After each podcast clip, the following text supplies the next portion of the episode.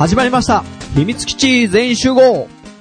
この番組は、アラサー・アラフォー5人の社会人バンド、秘密基地が、ゲーム、アニメ、漫画、時事ネタなどを適当に語らう内容となっております。ああ、刀へ。もう被って何言ってるか分かんないじゃないか、それ。ということでね、本日も、あのー始まりました。はい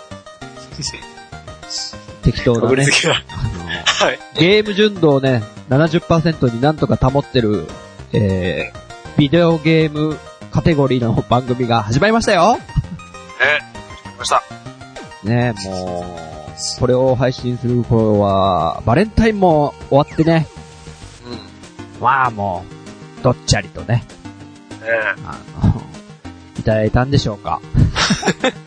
僕はある時ね、そう、結婚して、うん。あの、一度、あの、うちの、あの、玄関の窓に、チョコレートがぶら下がってたことがあるんですよ。何それ？怖い。えー？とか思って。え？もしかしてなんか、俺を影から見てくれてる人が、ちょっと憧れて置いてったかな？とか思って。で、何の手紙とかも入ってなくて、え？ーとか思ってたら、気づいたらメールが来てて、めいっ子ちゃんでした。しかもめいっ子ちゃんがこう、おじいちゃんたちに届けて、おじいちゃんにも渡して、これじんちゃんにも渡しといて、つって、おじいちゃんが届けに来てくれてたらしいです。ちょっとドキドキしたんだけどね。ああ、窓で。ってこともありましたけども、さて、まあ、ゲームの話でもしますか？そうですね。うん。ゲームといえば、はい。あのー、3月10日に発売を控えております。ほう。Wii U のゼルダの伝説、トワイライトプリンセス HD。来ましたね。えー、フル HD で生まれ変わる。あのこ、ちらは、ジンちゃんはどうなんでしょかなり惹かれますね。ううん。トアプリってみんな呼んでますけど、うん。トアプリね、結構好きだったんですよ、僕。おあの、リンクがね、狼になっちゃうんですよね。うん。で、その相棒がなんだっけな名前忘れちゃった。えーと、なんか、妖精というか、ちょっと、そう。ね、なんだろう、グレムリンみたいな。グレムリンの可愛いやつ。ギズモみたいな。ギズモ違うなギズモっぽくない。でもなんかちょっと生意気で、最初なんかもう、リンクに、おい、リンクお前は私のために動けばいいんだ。いいから言うことを聞いておけよ。行くぞーみたいな。そんな、なんか嫌なやつなんまあ、そこがまただんだん物語が進むにあたって、先ほどというか前に話してくれたトヨッチョの魔女と百鬼兵の話じゃないですけども、徐々にこう分かってきて、みたいな流れとか、あと、やっぱゼルダなんでね、3D ゼルダなんで、面白いっすよね。ダンジョンとか、アイテムとかね。俺ね、これはね、あの、ある意味、あの、忘れもしないゲームなんですよね。ほう、と言いますと。というのも、これ Wii の時に出たでしょ？でね、えっ、と、発売日が2006年の12月2日らしいのね。うんうん。ええもう10年か。10年経つんだね。ああ、そうですか。えーね、この日、うちらライブやってますよ。え？ライブやってるはずですよ、確か。ほう。あのー、えー、まだ、今、活動休止中ですけど、はいクラフィーのね、はい。ライブをやったはずなんですよ。で、その日の朝に俺は買い、えー、Wii と、えー、ゼルダを買いに行き、へええー、その後に俺ライブに行ったはず。あ、そう。うん。本体も買った。そうそうそう。つまりあこれの、これがやりたくて。そうそうそう。この時に買ったからね、よく覚えてるね。そういう意味で覚えてる。あ、そうなんだ。俺割と結構最近やり直してさ、つってももう1年半ぐらい前だけど、あ、トアプリと、あともう一個、なんだっけ、スカイウォードソード？うん。両方ともやったんですよ、連続で。おお。そしたら、あの、やっぱり、あのトアプリの方は前だから、Wii リモコンがあの、何ですか？プラスか。Wii リモコンプラスに対応してない時のやつで、あやっぱ操作が若干、なんていうんですかね。やりづらいんですよね。それをすごい感じたんで、だから今、ね、リマスターということで、そこら辺の操作性とかもすごい良くなってるだろうなっていうのもあって。そ、そう思ったんですよ。だから、スカイウォードの操作性で、トアプリやってみたいなってすごく思ってたんで、うん。気になりますね。なるね。ちょっと今調べたら、あのーその相方、ミドナ。あー、ミドナーか。あー、ちょっと怖いんですよね。あの、トワイライトの世界が、まあ、闇の世界みたいな感じでね。うん。そこに行くときはなんかリンクが狼になっちゃう世界で、そこに行くのがね、ちょっと億劫でしたね、僕は。そんなに？うん、暗いの嫌なんで。いや、いつも基本的に僕、あの、主人公が一人で、あの、ダンジョンとか潜ってくゲームって、結構いやいややってんですよ。そうなんだ。いやいやながらも、でも、やっぱ、ゼルダを、ゼルダ姫を助けるために行かなきゃなとかさ、あの時も仕言いました方なし。仕方なしというかもう、怖いけど行くしかないか、みたいな。だからすごいね、ビビリンなんでね。そういう思い出がありますね、トアプリは。え、ということはトヨッチョはどうなの？ん？トアプリは。俺うん。あとアプリ買いますよ。おはー、さすがですね。まあもちろんその Wii の時にも、あの、トアプリもそうだし、えー、スカイウォードソードももちろんやってるし、なんですけれども、えーっとね、そう、忘れもしない、同じ。スカイウォードソードの時に、えーっとね、スカイウォードソードの時に、えー、Wii リモコンプラス、同梱版を買ったのかなおー。なので、そこから、プラスにね、俺も進化できた。うん。ある意味忘れもしない。忘れてたけど。あのー、どっちが好きですか？その二つの作品。そうだな。なんか、トアプリの方はやっぱり、なんか濃い気がするな。うんうんうんうん。もちろんその、スカイウォードの方も、いろいろね、まあ、いつもながらのいろんなアイテムが出てきて、そうそうそうすっげえ面白いんだよね。B リモコンプラスでこう、こう狙いを定めて撃つとか、こう、縦に振れば縦切りになるし、横に振れば横切りになるとかね。いろいろこう、なんか操作の面白さ的なのはあったけど、うん。ぱストーリー大事だよね。大事だね。トアプリの方が引き込まれるものはあったかもなとは思うかな。あの、俺は、スカイウォードソードの、鳥で飛んでくでしょ、あれ。うん。で、Wii リモコンをバッサバッサやるよね。覚えてる？うんうん。あの、鳥の羽を羽ばたかせるために、いちいち踏んですよ、Wii リモコン。めんどくせえなーって思いながらやってたけどね。で、あとなんか、空中に浮いてる島々があって、で、その鳥の移動で行くじゃないですか、わざわざ。おーなんかね、そのシステムが、ちょっと億劫なとこはありました。でも、それ以外は本当に面白かったんだけど、操作性とかね、もう、剣を切る角度とかも、うん。うん。Wii リムコンプラスになって結構シビアに決められるようになったりとかね。そううん。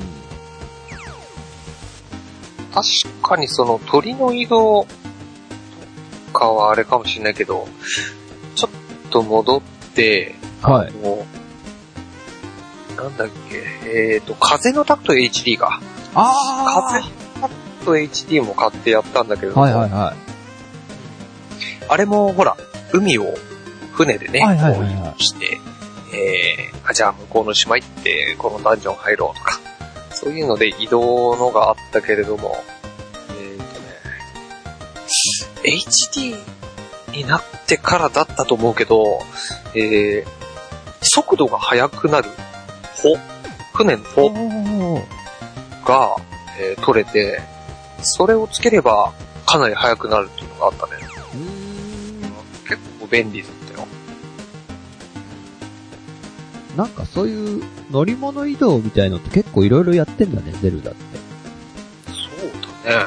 大地の汽笛ってのもあったじゃん。うんうんうん。あれ電車移動だったじゃん。ねうん。まああれもなんかめんどくさいなと思いながらやってたけ やっぱりめんどくさい。ど、なんか、スカッとし移動してくんない感じ。気持ちいい移動方法っていっぱいあると思うんだけど。まあスカイウォードソードはなんかこう、滑空するときとかはちょっと楽しかったけどね。上昇して下の方にピャーって、うん。すごい角度をつけて、行く感じとかまあ楽しかったけど。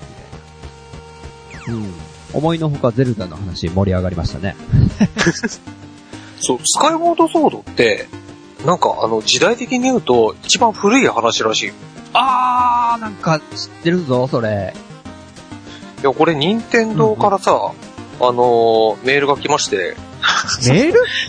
知り合い、あ、そうそう、任天堂のさ、社長がさ、うん。ちょっとさ、ゼルダのさ、歴史教えるわ、つって。いや、なんか、ゼルダの伝説シリーズの歴史をたどるキャンペーン実施中とか、メールが来たんだけど、それに、スカイウォードソードが、いろいろこうで、あの、時代順に書いてあってさ、で、びっくりしたのが、うん。一番最初の、えー、ディスクシステムのゼルダが、うん。えーっとね、一番新しいものから2番目。へで、一番新しいのがリンクの冒険ー。らしい。ほうほうほうほうほうほう。ただ、えーっとね、時のオカリナから3つに分かれるらしいんだよね。あパラレルワーー。ルド的な。うんなんか見たね。そういうので分かれてって、あ、おそらく一番新しいのがリンクの冒険なのかな。そう、任天堂がちゃんと公式にそういうのをね、出したってすごいよね。うん。なんか昔から言われてたからね。うんうん。ゼルダの。これは、もっと先の話だ。いや、後だ。前だ。とか。まあ、長くなりましたが。はい。はい行きましょう。はい。ということで、ゼルダの話しましたけど、トヨッチョは買うということで、HD 版を。はい。あのー、何でしたっけ？なんかね、なんかトヨッチョに話を振ろうとしてたんだけどね。うん。あ、トヨッチョのあれですよ、ゲームの話ですよ。ニードフォースピード？おう。ちょっと興味あるんですけど。ニードフォースピードはね、まあ、レースゲームですね。えー、そうなの？って、ごめんね。なんか、あんまりリアリアルな驚きすぎて、本当にびっくりしてるわ。あ、嘘。うまかった。うんはい、レースゲームというか、あ、じゃあ僕のイメージ言っていいですか？うん。行動レースなイメージがありますね。ああ、ズバリそのあの、と、首都高バトルってありましたよ、うん昔。あったね。うん。なんかそういうイメージなんですけど、どうなんですか？はい。うんうん。言ってみるとそんな感じで、うん。首都高を走ってて、こう、敵に、こう、何？喧嘩振る。パッシレースング、パッシングしてね。なぜこんなのみたいな。そうそうそうそうこ。れみたいな感じに、ニードフォースピードは本当に街中なんだよね。街中で、こうんうんうんう、あの、レースを、オンライン専用のゲームなんだけど、うんなんあか、他の人もこう走ってるわけですよ。そうなんだ。あ、え、もう普通に走ってんの、ブンブンブンブン。ブンブン走ってるけど、ある程度やっぱり、あの、なんだろう、走、一つのワールドの中で走れる人数は決まってるから、うんうんそこまでではないんだよ。あの街がもう箱庭的に出来上がってんだよね。そうそうそう。うんうんうん。えー GTA とかね。はいはいはいはいそういうようなこには、あー俺あの、GTA の3かな？うん。で、走り回るのすっごい大好きで、車で。うん。ここから飛べるかなって崖からこう道のないとこにジャンプしたりとか、はいはいはい。すっごいそういうの好きだったんですけど、うん。どうなんですか、ニード4は。あのね、正直なとこ言うと、そこまでの、えっと、なんだろう、自由さはないかもしれない。ある程度やっぱり走れるところは決まってたりとか、道の上をちゃんと走ってくれたりね。はい。基本的にはね、うん、なので、えー、あ、あと GTA とかと違って、車から降りて、たったかたったかって、は あの、自分の足で歩くっていうことができないから、ほうほうほうほう。まあ、車のみの移動だよね。うん車しか出てこない。なんだけど、街中で急に、あのーなんだろう、レースしようぜってこうふっかけて、そっからレースが急に始まるから、あのーなんだろう、毎回違うコースで楽しめるというか、へえ。そんな感じのゲームで、ふっかけ方教えてよ、ふっかけ方。あのね、えっ、とね、L1 だか R1 だかを押す。あえっと、ジンちゃんがこう前を走ってるとするでしょ？そしたら、はそこに、俺が、俺が後ろについて、えっ、と、ああ、そういう L1 だか R1 だか、なんだか押すと、こうあの、レースしようぜとまずぶっかけられる。それにジンちゃんが答えれば、そこからレース開始。で、えっ、と、まあ、コースは自動的に、あのこう、作られるから、こ作られるっていうか、あのこっちに曲がれとかさ、出てくるから、それに沿って、えーレースをするって感じだね。ああ、あ、その都度、その道は、なんつうんだ、普通の街の中だから、変わってくのか。そうそうそうそう。ああ、なるほどね。だからもう、ほんとそこから、喧嘩ふっかけた場所からスタートして、あのーになるから、毎回違ったコースを楽しめるみたいな感じだよね。うーん。それとは別に、えー、いろいろ、こっから始まる、こういうミッションがあったりするから、何分以内に走り抜けろみたいなとかがあったりとか、そういうのはちょっと、何、スタート地点、ゴール地点は毎回決まってはいるんだけど、そういうのだったり、えー、決まってないところからいきなりレースがスタートしたりとか。なかなかこれ面白いですよ。あの、いわゆるクエスト的なのもあるってことなんだよね。うん、そうそうそうそうそういうのを進めてって、一応まあ、ストーリーも進んでいくみたいな、うんうん。そういうのもあるし。で、こう、レースでお金を貯めて、あ、その。えーちょっと車、カスタマイズするぜ。いいですね。ちょっといいエンジン乗せちゃうぜ。ああ、夢があるなちょっと排気量を大きくして、どうのこんだぜ。とかね馬力があれだぜ。とかねうんうんうん。あんまりわかんないね。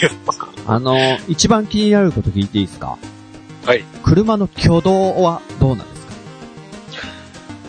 あと言いますのも前ちょっと話したと思うけど、あの、うんゲーム的な動きをする車と、マリオカートみたいな変ドリフト、ありえないドリフトとか、でも逆に、えーグランツーリスモみたいなリアルな動きがあるじゃないですか。ニードフォースピードはどうなのかなと思って。これね、どちらにもいける感じ。ほーカスタマイズによって本当に変わるんだよ。あー、そう。すごい滑りやすくしたりとかうー、ん。あの、なんだろう。えー例えば、わかりやすいところで言うと F1 とかってさ、あの、ドリフトがあるゲームじゃないじゃん。ああ、そうだね。ドリフトがあるゲレースじゃないから、うんこうあの、タイヤのグリップを良くして、えー、できるだけこう、滑らないようにするのが、インデ F1 とかだと。コースそういう風にもできそうそうそうそうそう。そういう風にもできるし、あのービーチレーサーみたいによく滑るようにして、あのやっぱ峠とかもあるわけだよ。峠はやっぱりこう滑りやすくしてドリフトをして曲がる、曲がっていくぜっていうにもできるし。だから、例えばこのレースをするからじゃあ、あの、ええー、ちょっと峠のレースに行くから滑りやすくしよう。あ、次、行動のこう直線が多いレースだから、グリップを高くして滑らなくしようとか、そういう風にできる。っていうんですね。なるほどね。その峠があるっていうのはその街の中というかまた、その、なんつうんだ、うん延長線上にちゃんとそういう土地もあるってことだよね。うん。街がこうドーンとあって、あのマップの上の方にはうん、こう、山になっているゾーンがあるから、そっちの方あに面白いね。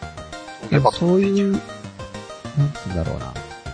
とりあえず走ってて楽しい系？うん。うーん。ちょっとやってみたいなと思ったんですけど、あの、なんか、ハワイの街を走るレースゲーってない？ハワイの街を？うん。ハワイの街？なんか、そういう、ニードフォースピードスタイルのやつで、あった気がするんですけど、あの、完全にすっごい少ない情報なんで、どうだろうな、他にも、ドライブクラブだとか、ドライブクラブってすごい名前だ。出てたりするから、もしかしたらその中であるかもしれないけど、俺もレースゲー久しぶりにやったから、ちょっと、わかんないっすね。あ、ちょっと今軽く調べたんですけど、Test Drive Unlimited ってやつがあハワイっぽいですね。おこれ一時期ちょっと興味あったんですよね。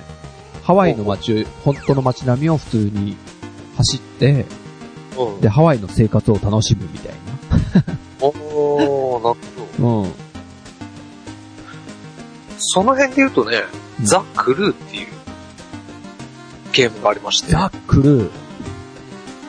これ、やりたいなってちょっと思ってたんだけど、結局、うまだ買ってない。ベータしかやってないんだけど、これね、あの、すごいよ。アメリカ全土を走り回れるみたいなあ。規模増やしてきたなさては。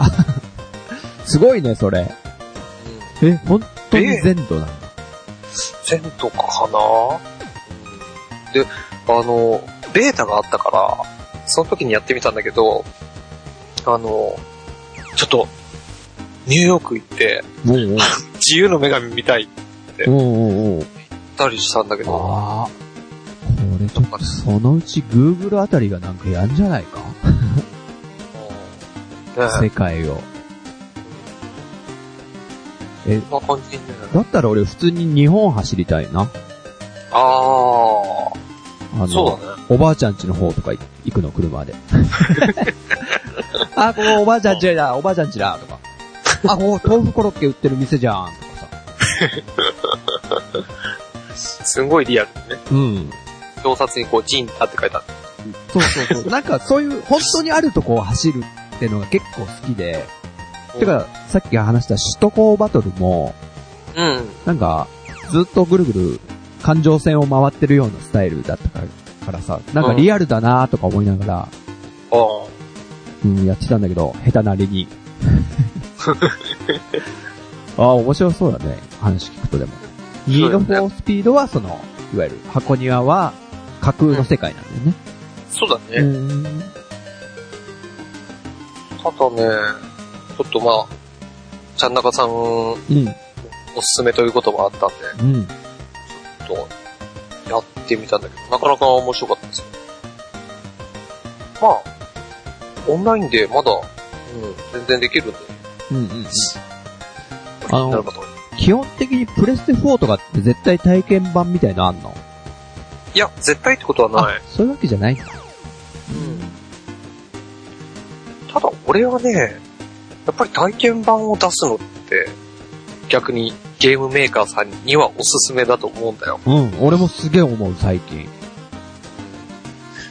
ぱり、まあ、体験版って、あの、いいとこ悪いとこあったりすると思うんだけど、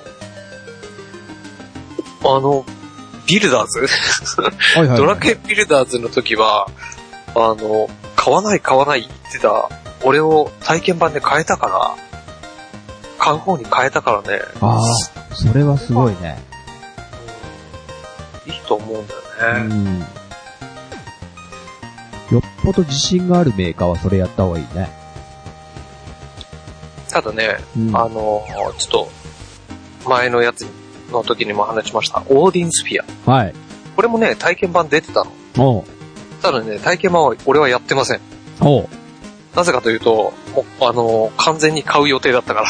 あー、なるほど。うだからもうできるだけ触れない状態で始めたかったんだよ。そういう意味で、まあ体験版をやってはないけど、うん。体験版はいいと思う。本まあ、逆に僕最近 3DS で、ゼルダ無双ね、当うん。体験版やったんですよ。おー。あ、これはもう絶対買わねえなって思いましたけどね。あごめんなさいそういうパターンもね好きな方いたらごめんなさい。僕、やっぱ無双系はもう、ちょっと、飽きちゃう。あなんかあ。あのスタイルずっと変わんないなって思って。まあ、好きな人は好きだと思うんですけど。最初は面白かったんですけどね。まあ、うん、いいや。そう。そういうパターンもあると。まあ、そういうパターンもあるかもしれないけど、やっぱり、なんだろう。体験版、あ、無料だからやってみようっていう人はもちろん、あの、多いと思うんでね。そこで触れてみて、あ、なんだ、これ面白いじゃん。やっぱ買おう。っていうのを 狙ってというか、うん。の人も結構いると思うから、体験版はやっぱ大事だと思うな。もうガンガンやりましょうということですね。そうですね。僕もやるようにしてますからね。うん。体験版みたいの来たら。うん。あと、ちょこっとだけ、ちょこっとだけ、あの、オーディンスピアの話もいいですか？はい。オーディンスピアはね、本当あの、前にも話したけど、アクションゲームとしてすごい楽しいんだよ。うん。あの、おぼろ村正っていうゲームがああった。前ちょっと話したかな、ーうん。そこが作ったのがバニラウェアっていうメーカーで、うんうんうん。えー、どっちも同じババニラウェアが作ってるんだけど、うん。なんか、ガンガンガンガン攻撃して、上に飛ばして、空中コンボを決めて、みたいな、そういうことが結構簡単にできちゃうゲームなんだね。爽快だね、それ。気持ちいいタイプの。すごい。200コンボとかいくからね。うおで、そういうアクションゲームとしても面白いし、主人公がね、5人いるんだよ。で、えっ、と、一人一人の、こう、章を進めてって、最終的にこうエンディングを迎えるわけなんだけど、うん。あの、だんだんだんだん話が分かってくる。あー、なるほど。街じゃないけども。うん。ね、そういう風に、あ、この時こいつはこうしてたんだ。あ、こういう事情があったから。時間軸は一緒なんだ。なるほど。時間軸は、うん、あまあ重なってるところもあればずれてるところもあるし。なるほで、その中で、あ、こういう動きがあったからこうしてたのね、とか、いろいろ分かってきて、これは本ど。当面白かったよ。そういうストーリー結構あるんだね。うーん。なんか、ファイナルファイトみたいに、あの、触られた恋人を助けに行くぜ。えー、助けたぜ。ハッピーエンドっていう簡単な感じの、別にストーリーなくてもいいよっていうような感じではなく、すごいのめり込めるストーリー。あ、俺、好きだね、多分だ。じゃあ、オーディンスフィア。ねだって、街好きだしねス。トーリーで先に進みたくなるんだもん。あの、見たさに、ストーリー見たさ気になっちゃって、あと、そのストーリーの中で重要人物がなんかね、倒れてたりした時に、あ、助けなきゃ、とか。結構入り込んじゃうんだよね、気持ちが。ああ。これ本当おすすめだよ。あら、いいですね。面白い。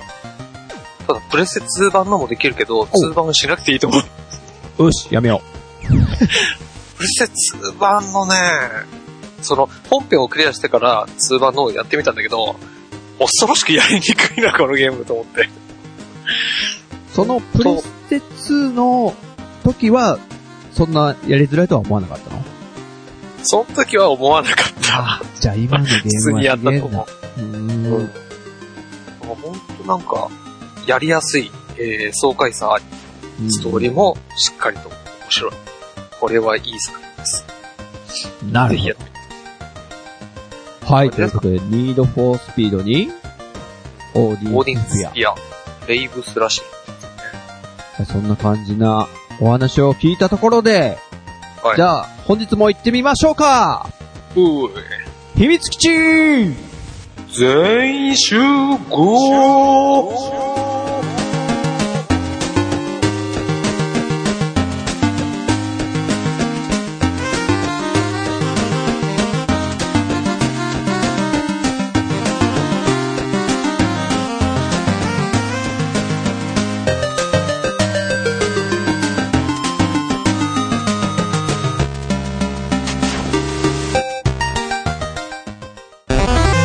ということでメインテーマです。お本日はね、えータイトルが、はい。フュージョンせよ融合から生まれた名作ゲームイエーイと題しまして、はい。あの、要は、あの、ドラクエビルダーズがすごい流行ってるじゃないですか。うん。まあ、これって、マインクラフトの要素に、ドラクエの設定をちょっと混ぜ込んでみないみたいな感じで始まったゲームじゃないですか。うん。うん。とかそういうゲームって今までも結構出てたと思うんですよ。例えば、世界樹の迷宮と、不思議のダンジョンをね、うん。とか。はいはい。あと、僕調べてて初めて知ったんですけど、うんペルソナ9っていうのもあるんですね。あるねう。ん。これなんか、そうそうそう、世界樹の世界観に、ペルソナの3、4のキャラたちがなんかコラボしてみたいな。うん。まあそういう話をちょっと、こういうゲームあったよねみたいな話してみようかなって、行く前にちょっとドラクエビルダーズの話を聞かせてくださいよ、ドロチ君。うんうん。これマイクラであってマイクラじゃないみたいな言い方してたけどさ。そうなんだよそれが気になる、すげえ。俺はね、本当にね、これに関しましては、あの、スクエアエニックスに、あの、謝罪したい。あ、そんなに？はじめに。うん。はじめは、本当にマイクラと比べすぎちゃって、例えば、その、高さ制限って、えー、マイクラの、えっ、と、6分の1ぐらいかな？ぐらいしか高さが積み上げられないだとか、うんうん。なんだろう。あの、地下の方もそこまで深くまでないのよ。ほうほうほうなのほう。マイクラだともうさ、上もあるし、地下もいくらでもあるしぐらいな、ぐらいの深さまであるから、うんうんうん本当に本気で迷子になる 世界がマイクラなんだよ。うんうん。それに比べて、なんだ、そんな、こんな高さ30ブロックぐらいじゃ全然物も作れないじゃないかって思ってたの。うんうん。で、もう全然買う気もなかったんだけど、うんオンで一緒にできないとか。あうんそうだそうだ、なんか書いてあったね。うん。ただね、体験版をやってみて思ったのは、やっぱりね、マイクラと比べすぎてるっていうのは よろしくない。これはこのゲームなんだよっていう、あの、このゲームの良さっていうのを俺は本当体験版で知って、うん。あ、これは面白いわ、買おうってやっぱりなったんだよね。うんうんうんうん。でね、ドあの、一言で言うと、ドラクエビルダーズってドラクエなんだよね。おいいですね。やっぱドラクエなんだよ。うんまあ、あの、前あったでしょ。ドラゴンクエストヒーローズ。うんうんうん。あれも SE だったり、キャラクターもそうだもう、あのね、うん。音だよね。魔法を使えば、リラリラリラ。そうそうそう。もうその音だけで。お、来たドラクエの世界に来たなって感じがするね。本当に。そういう要素うん。はもちろん、そうなんだけど、まあ音楽もそうだよね。昔の曲をさ、まあ、今、今風にアレンジしてるのかな。そんな感じのドラクエの知ってる曲が、あ、ここではこの曲が、あ、これではこの曲だっていうのが、いろいろあり、はい。ねえ一番のマイクラとの違いって、マイクラって、例えばその世界を歩いて、洞窟に潜って探検したりとか、うん。建物を作って建築に精を出したりとか、うん。そういうところに重視が置かれてるもんだと思うのね。うんうんうん。ただ、ドラクエビルダーズは、もちろん建物も作れるけども、それよりも結構戦闘だとか、うん。そういうものに、あの、なんか、あの、重視を置いてるというか。うん。なるほどなんかもち。ろん、アリフガルドを復活せよっていうサブタイトルがついてるぐらいだから、うん。街づくりも、建物とかももちろん作れるんだけれども、うんうん。なんか、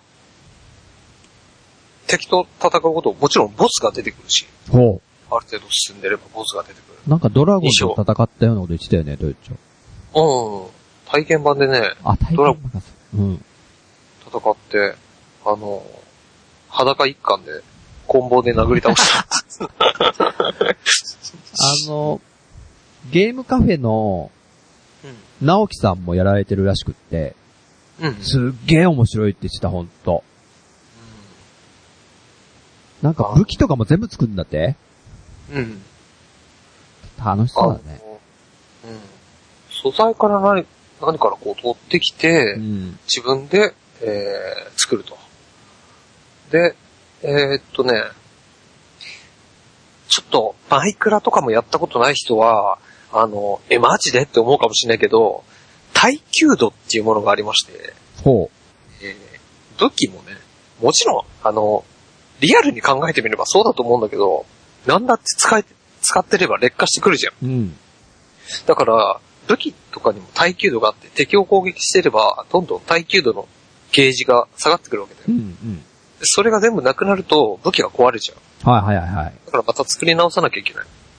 それは防具にもそうなんだ当てはまるんだけど、うんうん敵の攻撃いっぱい食らってゲージが減って、なくなれば壊れちゃう。で、あれだねすっぱだく。しちゃう。ファイヤーエンブレム方式だね。武器が回数決まってんのとか。ああ、はいはいはい。だからもったいなくて、使わなくて、最後まで使わないそうみたいそうそう。エリクサな。ーかよエリ。さん。みたいなことはあるね。ただ結構ね、それなりにやっぱ素材も取れてくるから、どんどん作って、どんどん使っちゃって、あのーまあ、壊れてもね、いいように、まあ、予備を持っておいたりとか。多分、バランスとかもすごいよくできてんだろうなと思って、あの、強い武器の存在はすでにレシピとかで分かってても、今この街にいる限りまだ作れないとか、そういうこともあるんでしょ？うん、うん、そうだね。あそれがなんかうまくできてんなと思って。でね、あのーさっき言ったようにね、やっぱりドラクエっていうのでね、曲がね、やっぱまあ、ミュージシャンだからじゃないですけれども、曲が良くてさ、とりあえずもうあの、うわ、この、この場面でこの曲流れるかっていう。え、待って待って、ど、どの曲が流れんの？あのね、お、な、なんだろう、いろんなところから、うん。ワン、ワンからフォーまで、あ、4まで行く。うーん。ごめんちょっとその先もあったか、わかんないんだけど、あ、なんだ俺、てっきり、アレフガルドだから、うん。1の曲ばっかなのかと思ってた。うん。ただね、いろんな曲が、この前ほ、あの、ニコニコ生放送の方で、あの、ちゃんなかさんが、あ、これ、ドラクエ2の曲ですよね、みたいなああ、ほんと。あ、そうでしたっけ？って 言ってたぐらいだったんだけど。まあ、ほんといろいろなね、やつから、えー曲をチョイスして入れてるっぽく。うん。で、アレンジされて、いい感じになってるでしょ。ただね、あのー進めていくと出てくるんだけど、あのーあるね、縦ごとが、懐かしの縦ごとだっけな。ほが手に入る。う。うん。それを手に入れて、こう設置して、そこでね、あの、丸ボタンを押すと、その縦ごと使うんだけど、それを押すと、なんと、ファミコン時代の音源そのまま使ってんのかわかんないけど、昔のバージョンでの曲が聴けるんだよ。えで、いいねあの、えうん。一回使えば、街中にいるときは、あの、街の曲がファミコンうん。時代のかわかんないけど、その曲で。で、フィールドに出れば、フィールド時代のその曲で。うん。で、うん全部音源が変わるから、もうな、なんだろう。昔、ほんとドラクエを楽しんだ人にもやってもらいたいね。やっべ、やりたいな。そうそうそう。元の曲こうだったよ。あ、アレンジして、あ、あそこちょっとこういうメロディーに変えたんだとか、ちょっとすぐ比較もできるし、面白いよ。でね、じゃ、ま、うーん、あんまりネタバレはあれだよね。そうですね。まあ、こう、あのね、1章、2章、3章ってこう、章ごとに分かれてそうなんだ。うーん。て、1章メルキド編、はい。1章なんとか編ってこう進んでいくわけなんだけど、うん。まあ、わかりやすく1章でね、メルキド編でメルキドの街を、こう、再建してるんだけども、あの、章ごとにやっぱボスが出てくるのね。うんうんで、ボス戦の時にさ、ちょっと、うーん、その時にはか感じてもらいたいんだけど、まあ、あの、ボス戦になると、あの、なんだ、まあ、特別な戦いになるから、あの、街、街に、こう、敵が攻めてくるわけだよね。うん。で、そこで、ボス戦に入るよっていうことで、はいを選ぶと、あの、街の周りがさ、ドワーッとさ。なんか黒い闇にバーって上がってくるんだよ、ブワブワーって。ブワーって上がりながら、はいあの、ドラクエ4の戦闘曲がかかるの。あら。テケテケテケテケテケテケテケテケ。もう、何ドワーってなってんだけど、俺の鳥肌もドワーほう。出すぐらいにもう興奮してさ、あれはいいよ。ゾーマじゃなくて？そ、ドラクエ 4? の音楽？ドラクエ4の、う戦闘ん、通常の戦闘曲。あこの曲やっぱいいわーっていう。盛り上がるわーっていうあ。なる。ほど。もう、ゾクゾクしたね。うん。そうやって、まあその一章のボス、二章のボス戦ってって、まあ、さ、ラストのボスは何だかわからないけど、うん、世界の半分を思いにやろうかとかいう、ね、うん。ムービーもあったし、そいつなのかわからないけども、なるほど。そうやって進んでいくんだけど、あのね、よかった。もうあの、俺はもうクリアしちゃったんだけど、あ、しちゃったんだ。へえ。うんいやー、ストーリーも良かったよ。ほんと。うん、え、クリア後もお楽しみ要素はあるんだよね？あります。ああ、なるうん。あのービルダーズには、フリービルドモードっていうのがあって、そこでまあ自由に、あのーまあ自由にって言っても、あの、ストーリーモードと一緒で、こう自分で素材を取り入って、ほど。うん、うんで、。素材取って作るみたいな感じなんだけども、例えば一章のメルキド編をクリアすると、メルキドの素材が溶ける、あと、取れるところに行ける旅の扉が出てくるんだよ。ほフリービルドモードの方う。に。うん。で、そこに行けば、あ、一章の素材取れるわ、つって、いろいろ掘ったり、切ったりして取って、作ってとか。うんで、2章をクリアすれば、2章の素材が取れるところが出てくるの。うん、うん、うん、なので、俺はもう全部ストーリーモードをとりあえず全部クリアしてからフリービルドをやろうと思ってて。えうん。素材も集めやすいし。ー、うん。で、ちょうど昨日からだね、あの、フリービルドを始めた感じなんだけども、あの、やっぱりこう旅の扉が出てて、そこに行って素材を取ってってって今やってんだけどさ、いやー、面白いっす。なるほど。やってみたいですね、すごく。うん面白いよ。ちょっとジンちゃんも、ボス戦で鳥肌を感じてほしい。うん。マジでいいよ。ほで、なん。か、要望が多ければ、あの、2を、ビルダーズ2を作るときにオンライン要素も入れようかなみたいな話が出ているっぽく。う。うん。まあ、これは絶対入れるべきかなと俺は思うけどね。そうだね。このご時世に。そのフリービルドモードだけでも、ちょっとどうにか入れられないかなとかね、うん思うんだけどな、うん。ただね、オンライン要素もちょっとあって、うん。フリービルドモードの中では、あの、自分の作った建物を他の人にこう、配信できる機能とかがある。なるほど。でもちろんその配信している、えあの家を、じんちゃんが作った家、じゃあちょっと建物をちょうだいよ、つって、えーそれをもらうこともできるんだよね。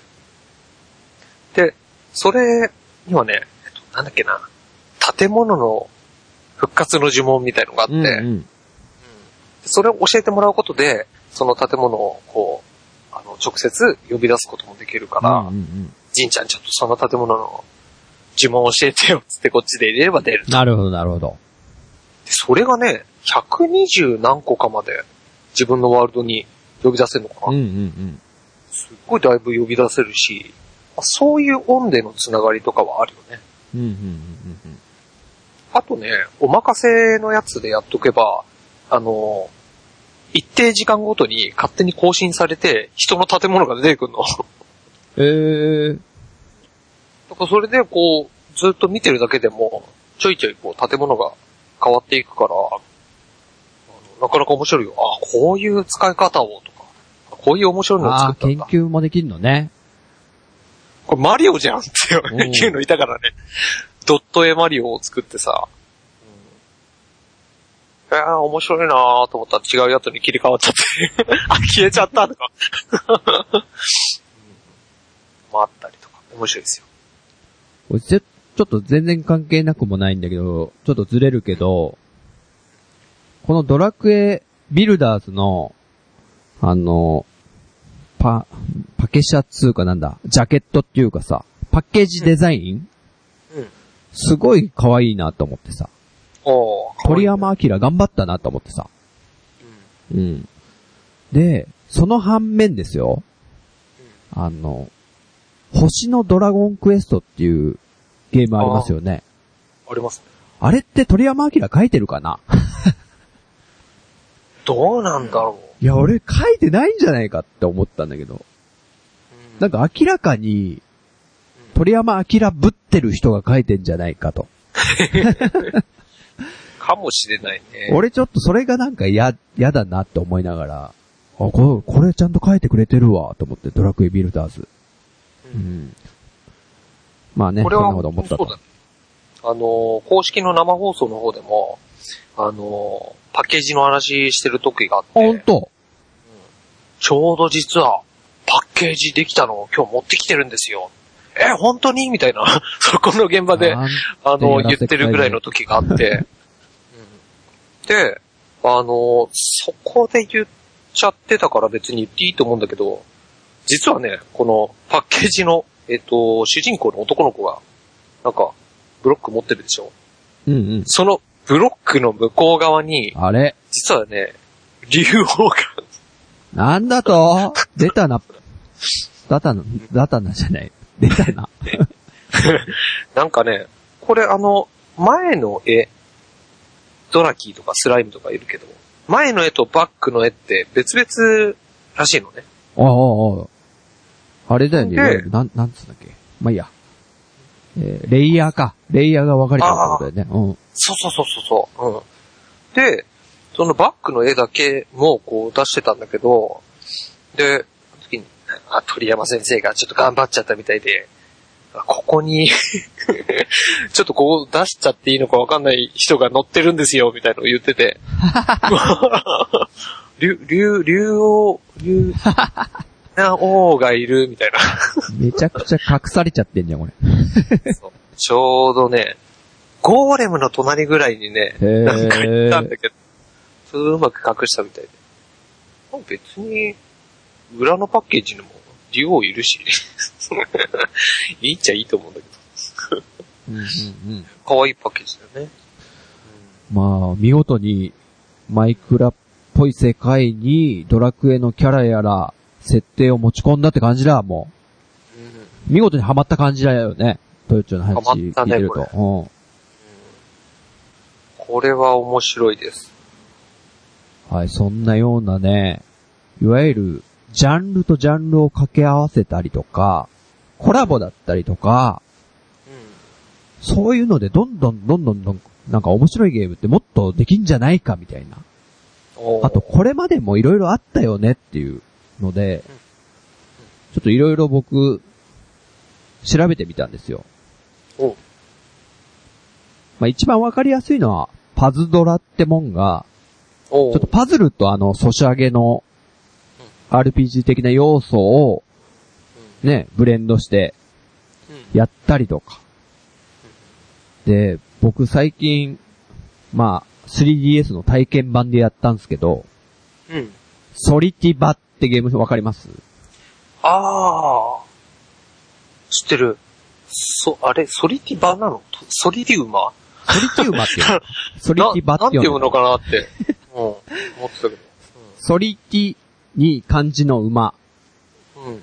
で、これって、ソリティアってゲームあるじゃないですか。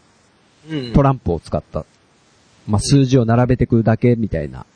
うん。それと、競馬シミュレーションが合体してるんですよ。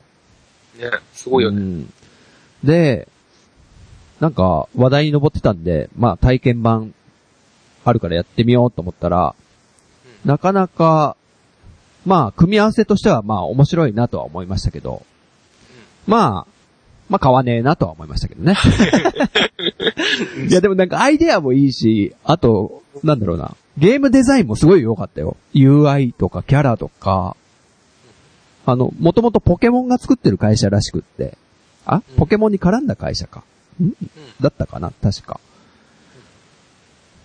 とか、あといろいろジャンルを掛け合わせたのないかなって探してたんですけど、パズルシューティングでなんか思いつくのないですか、豊地くん。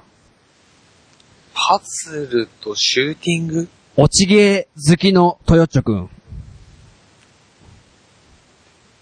テトリスみたいな落ちゲーっぽいやつで、うん。シューティングを合わせたゲームがあるんですよ。ええ何それ？あの、クオースってゲーム。ああー、なるほど。あれって昔結構昔やってたそうそうそう。俺もすっかり忘れてたんですけど、うん、あれってなんか落ち物パズルじゃん、一応。そこを、こう、下からなんか打ち出すブロックで、うん、はめ込んでって消していくみたいな。これこそもうほんと、ジャンルとジャンルを掛け合わせたって感じの醍醐味なんじゃないかなと。ああ、そうだね。うん。そうっすわ。なんか昔のゲームってそうやってなんかいっぱい出来上がってったのかなとか思って。うん。うん。ねえ。もともとシミュレーションと RPG ってバラバラだったものとかも、ねうん。いつが一番最初なのかなと思って。どうなんだろう。シミュレーション RPG。うん。でもあれだな。実は、まあ、昔、シミュレーションやってた頃も、はいも。ちろんありまして、最近やってないけど、あの、スーパーロボット対戦だよね。おー。あれって一番初めてゲームボーイの時だったんだよ。あ、一番最初ゲームボーイ。そうなんだ。白黒でした。うわー。うわーって言っちゃった。その時は俺、やってたの。うーん。で、成長要素はあったと思うから、その時から。うんうんうん。その時にはもうあったってことだあよね。ったか。えー？そのなんか、いわゆる、フェーズで、キャラをコマのように扱って進めていくタイプでシミュレーション RPG 的な。うん。で、ガンダムのやつで、ガチャポン戦士ってあったと思うんですけど。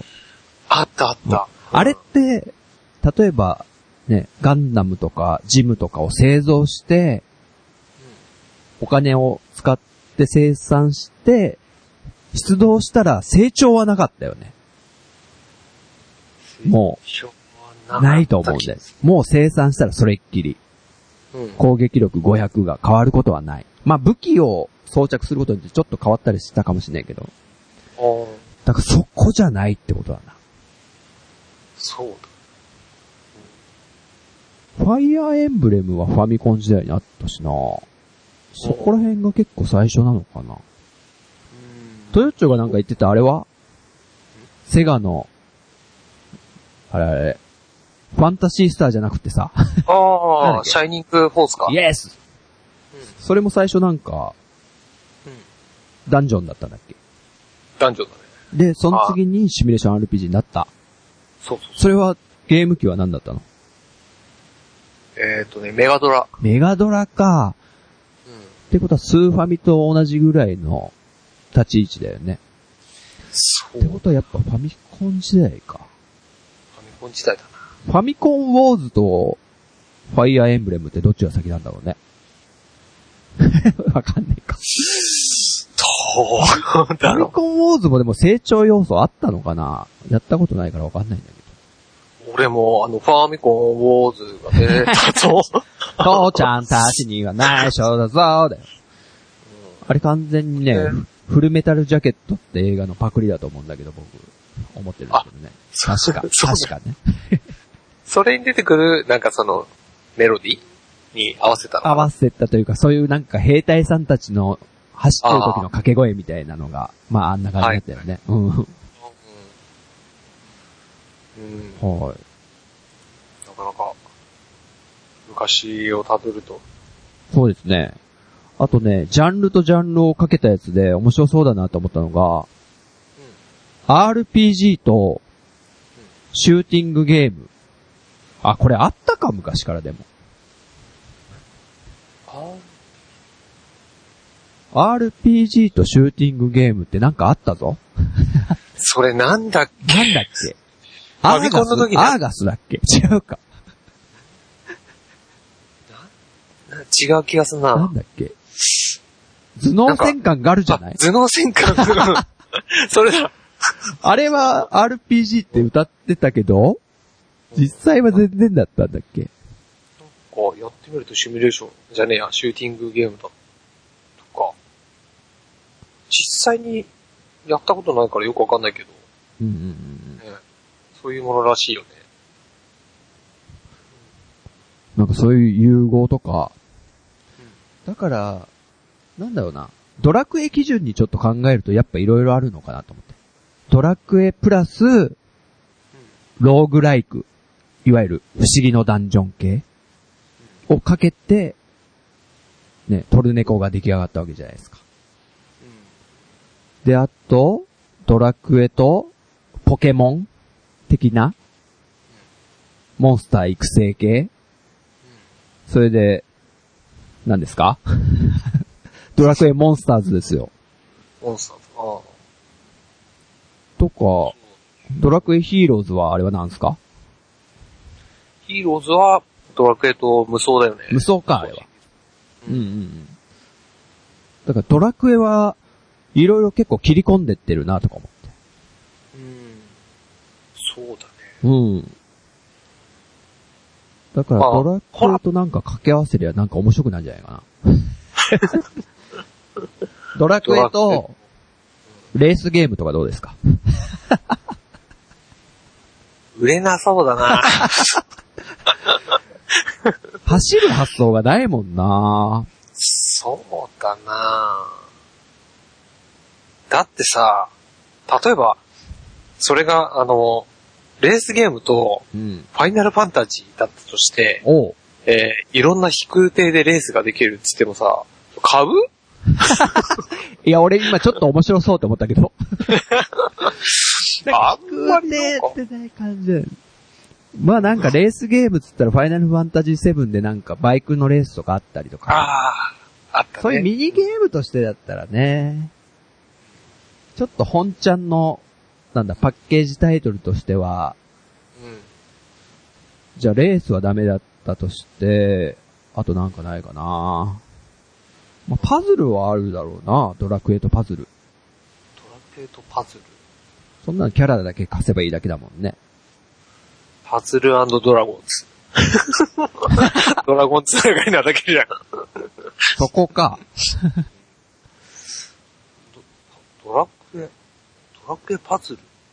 なんかあったっけ？あんのか？ないのかな？つむつむ的なものって俺やったことないけど、そこら辺になんか入ってたりしないのかな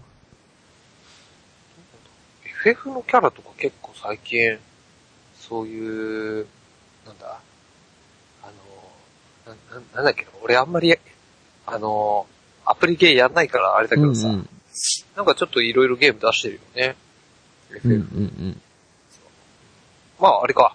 そういうので言うとドラ、星のドラゴンクエストもそうか。そうだね。まあ、そこら辺もちゃんと、スクエアはやってると。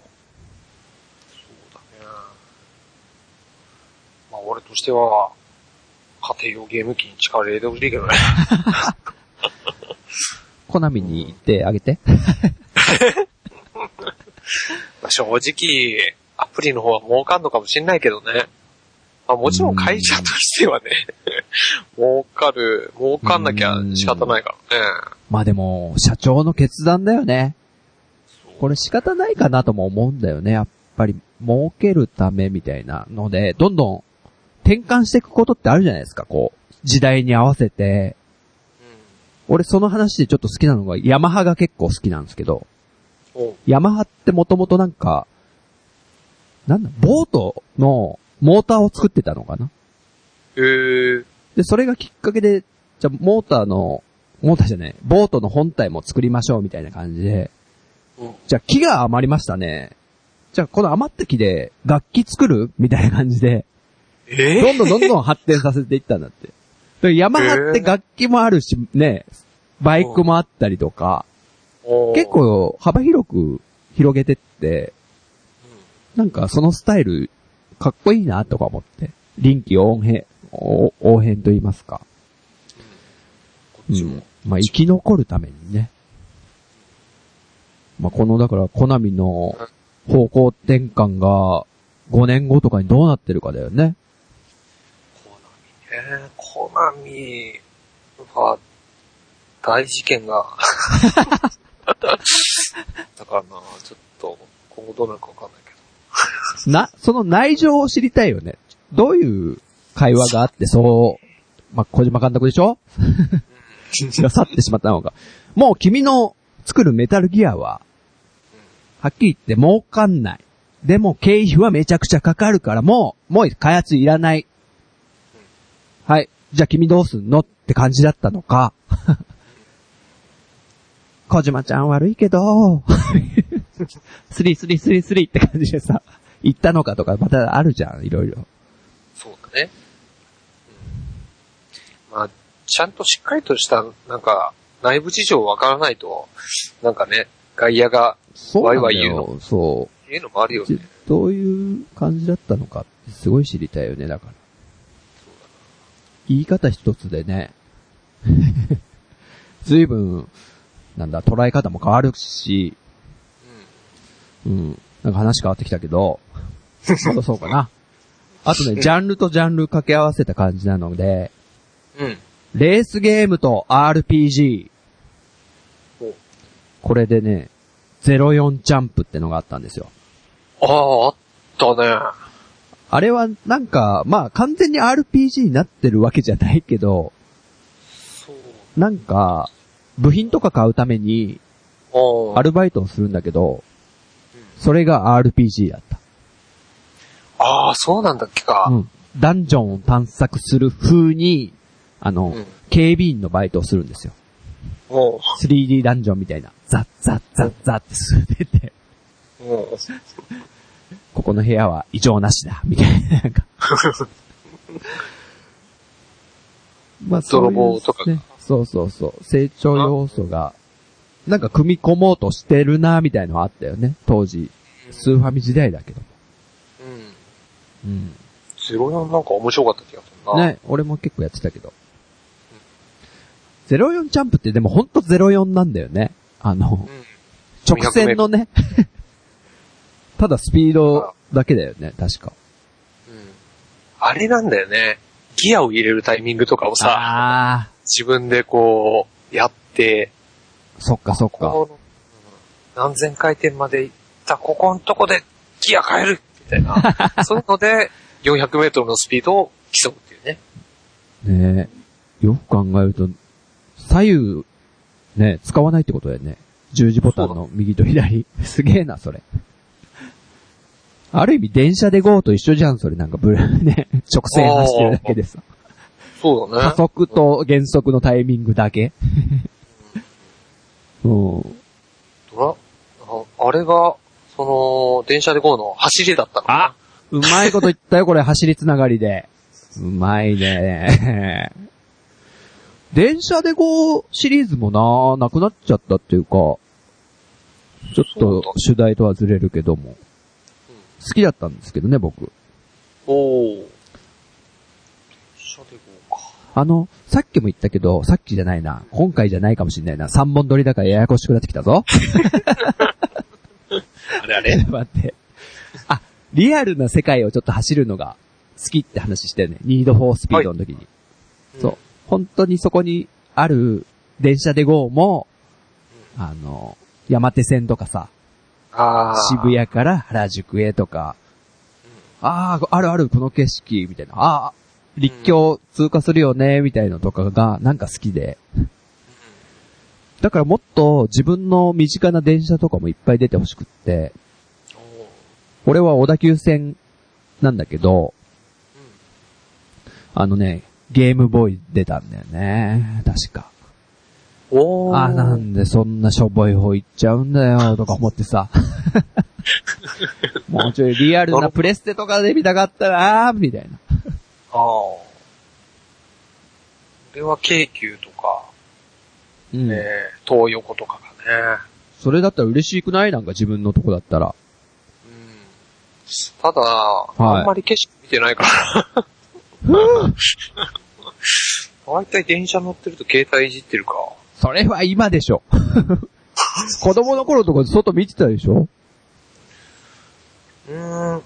あそんなに別になんか、あ、ほんと。あんま興味がなかった。出るとこなかったから、えー、一番前とか行っちゃうけどな、俺。今でも。俺はあれだね、一番前に乗るとか、そういう時は、うんあの、乗り換えの場所で考えるぐらいで、効率ね一番。前に合理的なね。出た方が、次すぐ、あ乗り換え階段登れるな、みたいな。現実的だな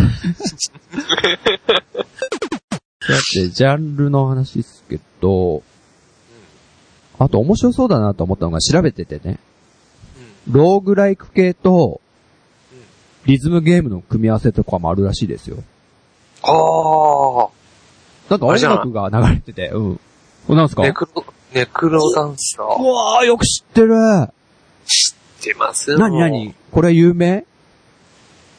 えーっと、俺俺も最近たっちゃ知ったんだけど、ちょっと面白そうだなと思って、これ、自分の中でメモってる中でちょっと線引っ張ってあるんだけどさ。うん。ちょ、ちゃんとチェックしようと思って。うん。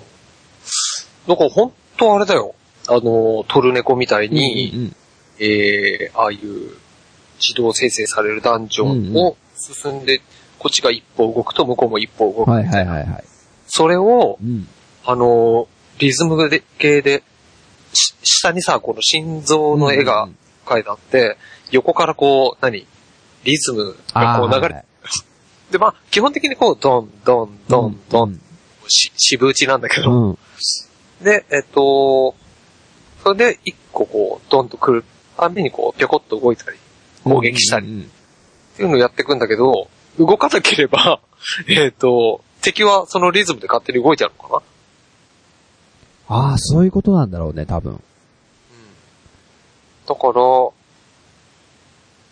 の、リズムでどんどん、あの、じゃあここ、こう行って、こう行って、こう行って、うんあ、や、やべえ、間違えた、食らっちゃった、みたいなそういう、そういう、敵の動きのパターンを読んで、うん。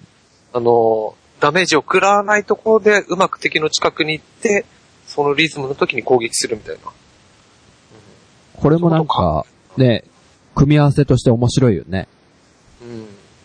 その、ローグライクのね体験版やっ。たけど、あ、やったんだやったやった。これちょっとやってみたいな。あのー、本当に、リズムゲーってさ、流れてきたのをこう、ポンポンポンポン叩いていくじゃん。うんうんうん。それを、あ、どう、なんだろう。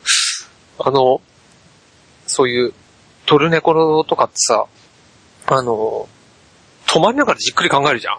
やっべえ、この状況だと、じゃあ、こう言って、ここで攻撃して、みたいな。うん。それをどんどんリズムで流れてっちゃうから。うんそれがまたね、すごいね、アイデアが。脳みそ活性化にはなるかもしれない。シビアだね、だから。うんまあ、その、トルネコはその、考える時間が楽しかったってのがああるんでね。なんてか先まで考えてとか。そうそうそうう。ん。それにこの、リズム的要素で焦りが加わるわけだからね。うん。だからやっぱこう、ジャンルとジャンルを、いろいろ考えると、なんかいい組み合わせってある、あると思うんだよね。あるね。うん。考えたいですね、そこらへん。そうだね。まあ、さっきのドラクエとレースゲームみたいな外れはね、ちょっとね、もうカットしましょう、あれ。ドラクエと、パズルじゃないけどさ、そういう、ドラクエとリズムゲーならあるよね。ああ、それなんだ、なんだっけ？シアトリある？そうそうそうそうそう。シアうん。それドラクエなんだっけ ?FF っぽい気もしてきたぞ。FF もドラクエも出てるよ。あ、一緒なのか。うーん。まあ、スクエニですから。はい。あるね。ああいうのあったら。うんうん。楽しいですよね、コラボも。ですね。あと、あの、ディグダグ系の穴掘りゲームうん。に成長要素を加えると、あの、 SteamWorld Dig、ああ、みたいなちんちゃんがハマったやつだ。そあれになったりとかね。うん。うん。あれも組み合わせじゃないですか？そうだね。まあ、昔からあった、じゃああったのかもしれないですけどね。うん。最近の流行りのなんか素材を集めていくみたいな感じもあったよね、確か。 SteamWorld Dig は。そうだったかな。なんか、地下を掘ってる時に、鉱石みたいのが出てきて、あ、10個溜まったから、じゃあ、えー、もっといい、あれを、ツルハシを作りましょう、みたいなね。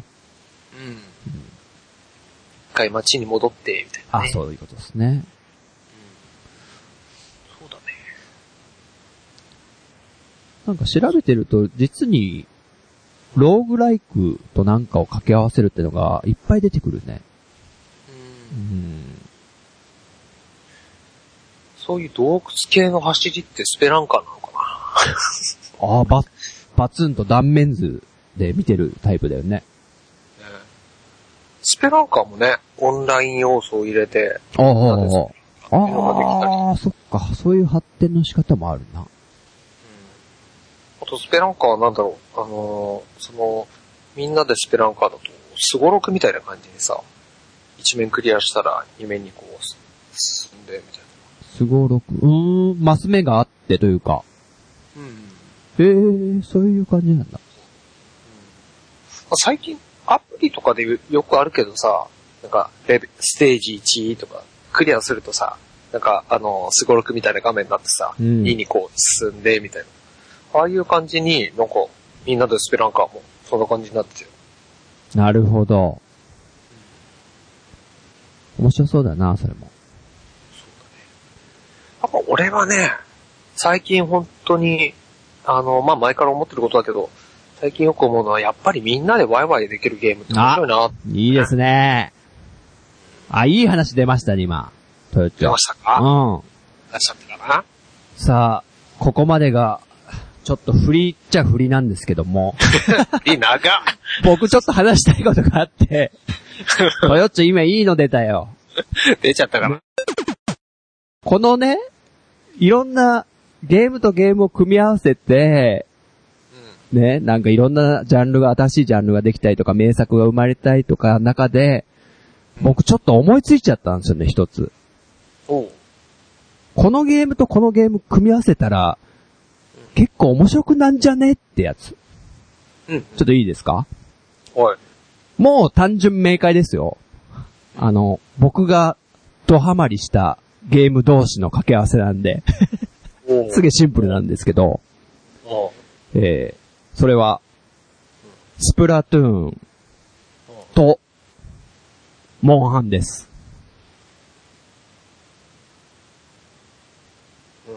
スプラトゥーンと、モンハンを掛け合わせるんです。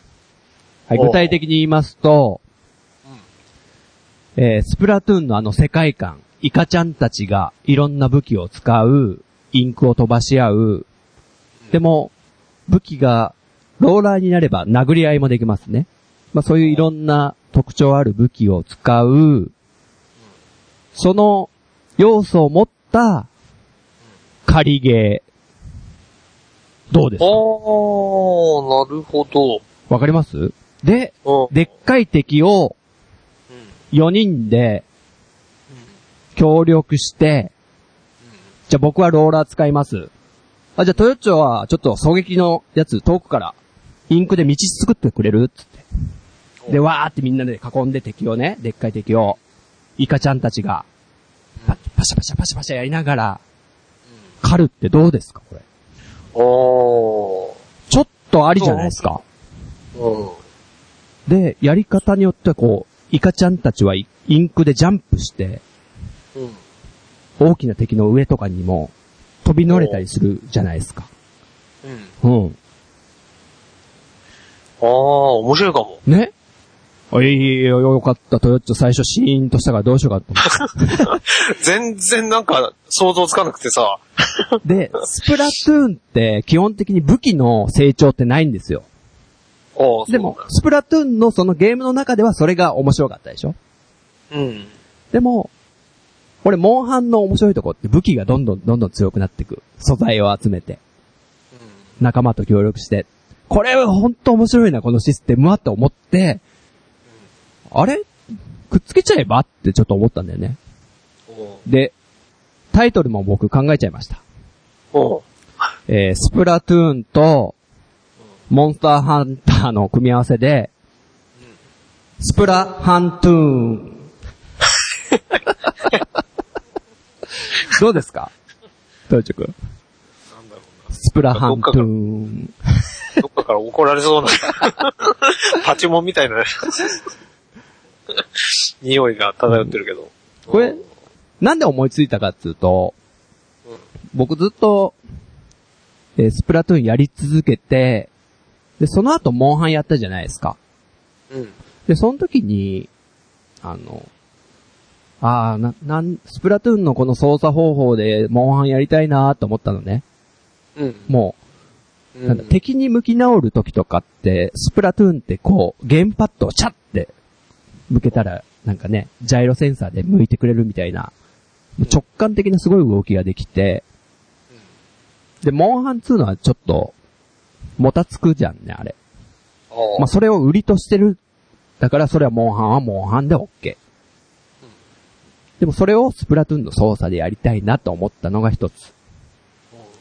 で、あと、あの、ストーリーモードが、モンハンあってもいいんじゃないのかなって思ったのね。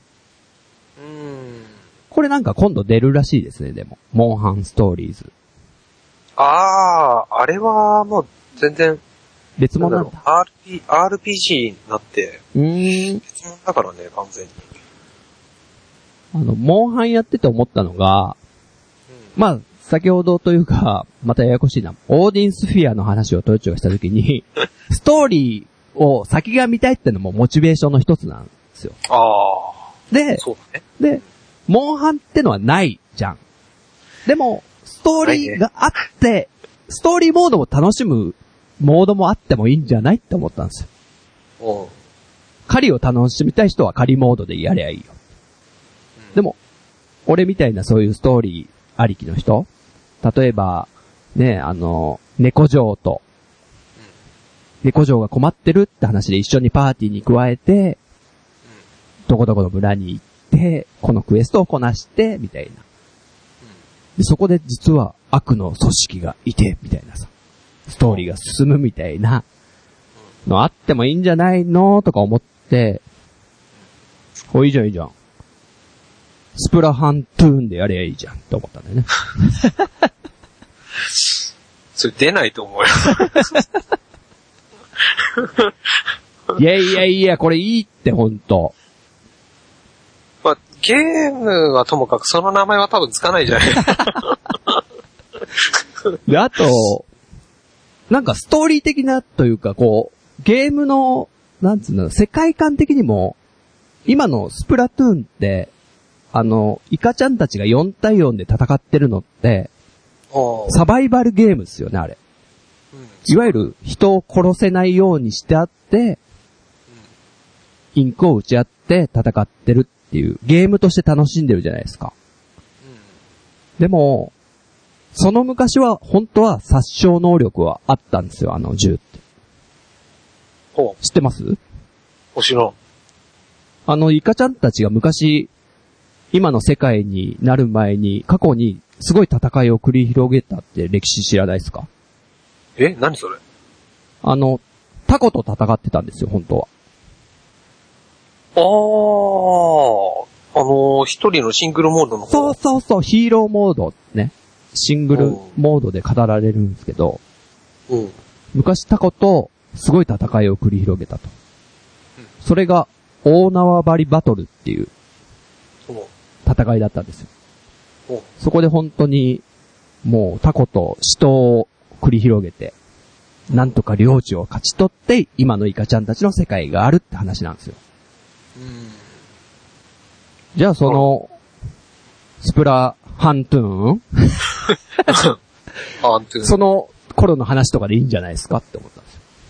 おー。仮ゲー要素を加えつつ、領土を広げていくタコの、タコとイカとの領土の広げ合いみたいな、大きな戦いですよ、本当世界を奪い合うような。て空を飛ぶ。そうですよ。空を、空の王者タコレウスとかね。ああ、そう、いいですね。あの、毒を持っててね。大丈夫か？で、こっちは、ね、まあ、インクゲージとスタミナゲージの似たようなシステムじゃないですか。うん。うん。で、そう。ね、でっかいモンスターの足元をインクで塗りつぶして、うん。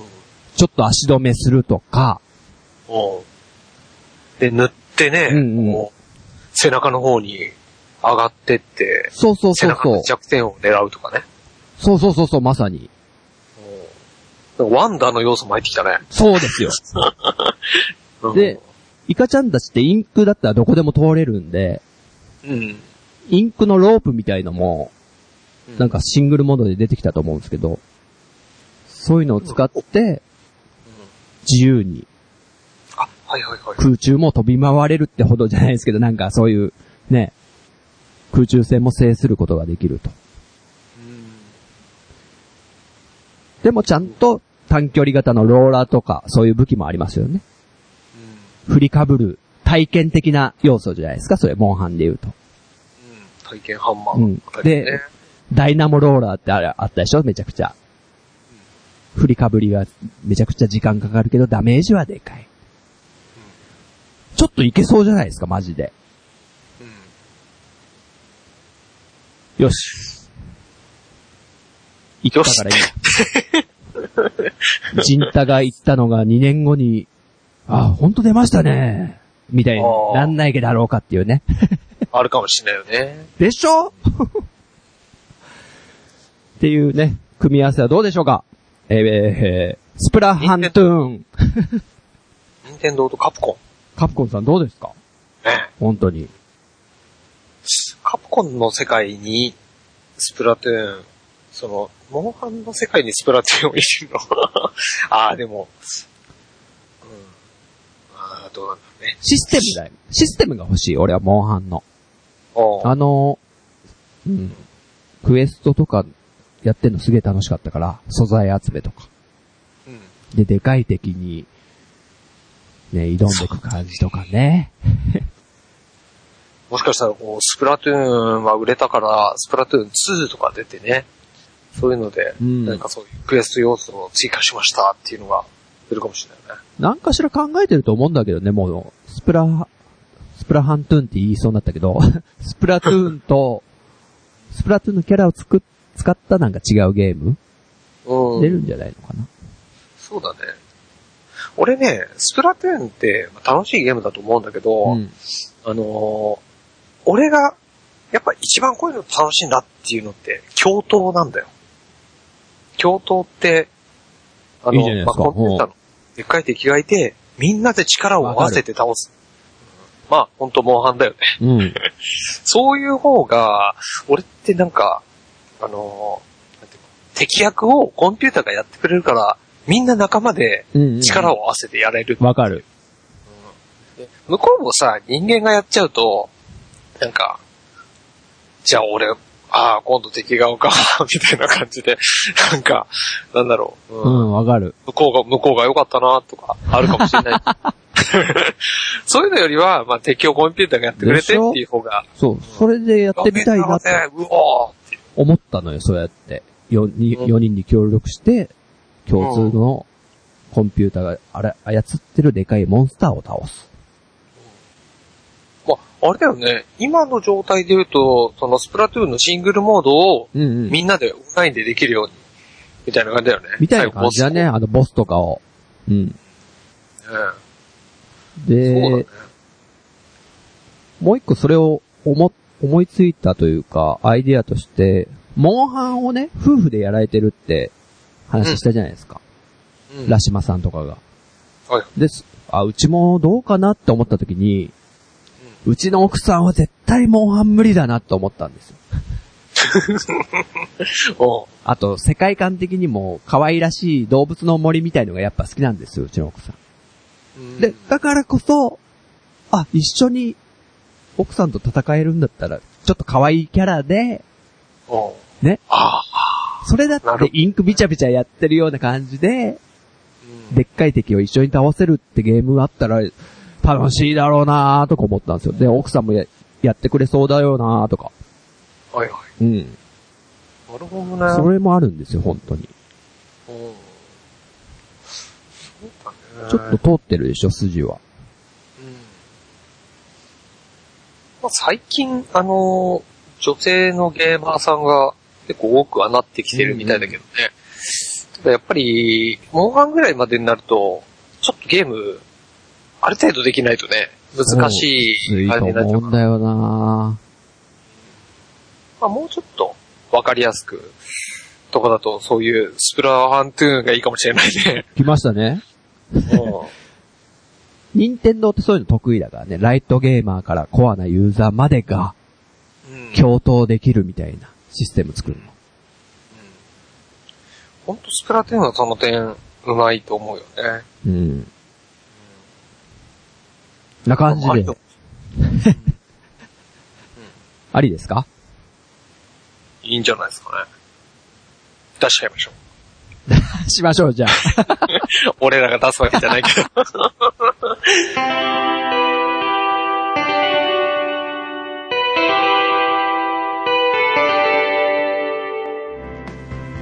はい、というわけで、えー、エンディングでございます。おい。いやー、話しましたね。だねうん。まあ、あんまね、内情を言うとあれなんですけど、3本撮りなんでね。そうだね。長いですよ、これ。長いこと、長いこと話してるね。はい。まあ、ため撮りしたらね、あの、皆さんお待たせすることなく配信できるので、そうっすね。ね、で、なるべく前後編に分けないようにしたいなっていうのもありまして、ちょっと、えー短めにしたいとは思っておりますということで、おい。あのー、まあ、これからね、暖かくなっていくでしょうし、あれちょっとなんか何の話すりゃいいのかわかんないから適当な、適当なこと言っちゃった。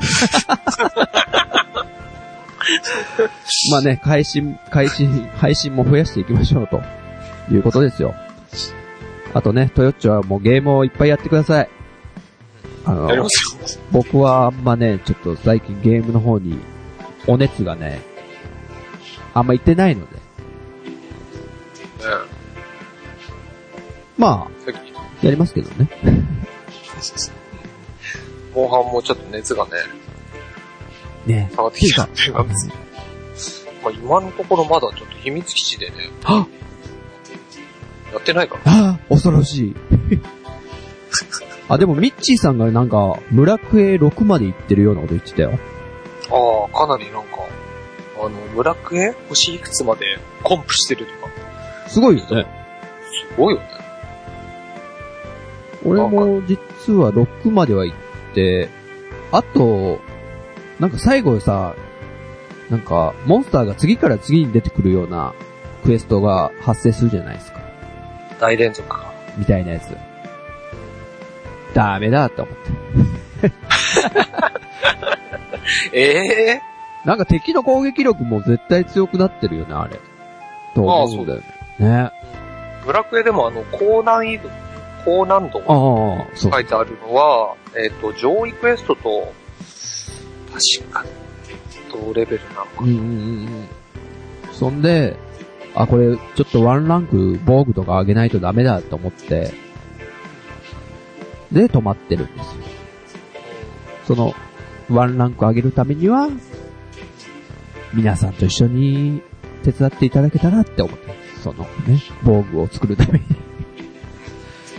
だから進んでないっていうことですね。うん。これはもう、あのー欲しい武器、欲しい防具、うん。あの、作っちゃったんで、早いですね。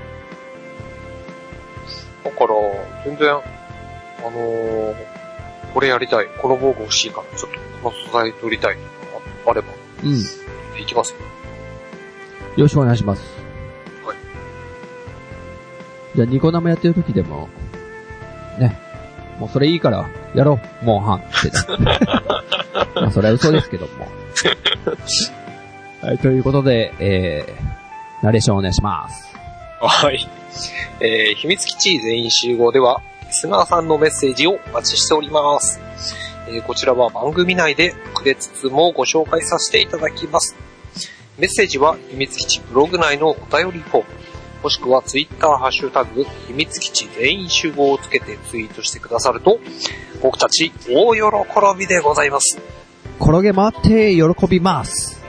よっこいしょはい、ということでね、えー、こんな感じで、えー今年もね、配信をコンスタント、かつスマートに続けていけたらって言ってる割に1月配信してねっていうね、まあ突っ込まれちゃいそうなんですけども、頑張っていけたらと思っております。